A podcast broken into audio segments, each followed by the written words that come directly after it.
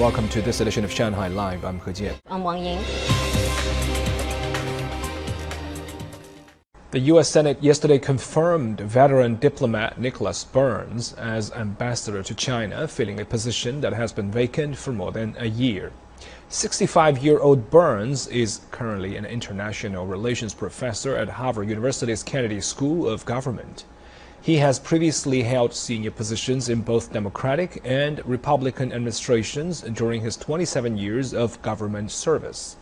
He also served as U.S. ambassador to Greece and ambassador to the North Atlantic Treaty Organization. During Burns' time as the Undersecretary of State from 2005 to 2008, he worked with the Chinese government on various issues including Afghanistan, Iran, and the Democratic People's Republic of Korea. The high demand for Bell plush toys made it necessary for the Shanghai Disney Resort to require customers to book their visit to the souvenir shop online so that everyone would be given a fair chance to make a purchase. Zhang Hong tells us more about the customer's experience. Early in the morning, many Bell fans were waiting outside the souvenir store. They managed to make a reservation last Sunday. I wore this coat for today because I want to take a photo with Lina Bell later in my new plush toy. I asked my relatives for help to secure my appointment. We used about 11 phones and tablets and finally succeeded in making the reservation at around 8 p.m. Customers were seen waiting in an orderly fashion, and they were allowed into the store in small groups to avoid crowding. The products available for purchase include original Bell plush toys and keychains. It took an average of five minutes for each customer to make a purchase. Everyone came here according to their reservation period. I think it's nice because it saves us time. Shanghai Disney Resort has denied hunger marketing, adding that the huge demand and the pandemic are the major factors behind the limited inventory.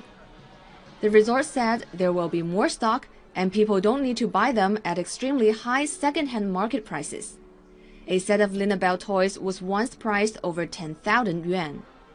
The official store price are around 200 to 300 yuan each.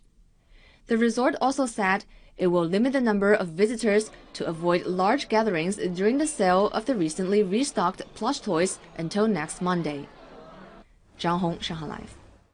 Britain and Australia yesterday finalized a free trade agreement that is expected to unlock more than $11.32 billion per year in trade.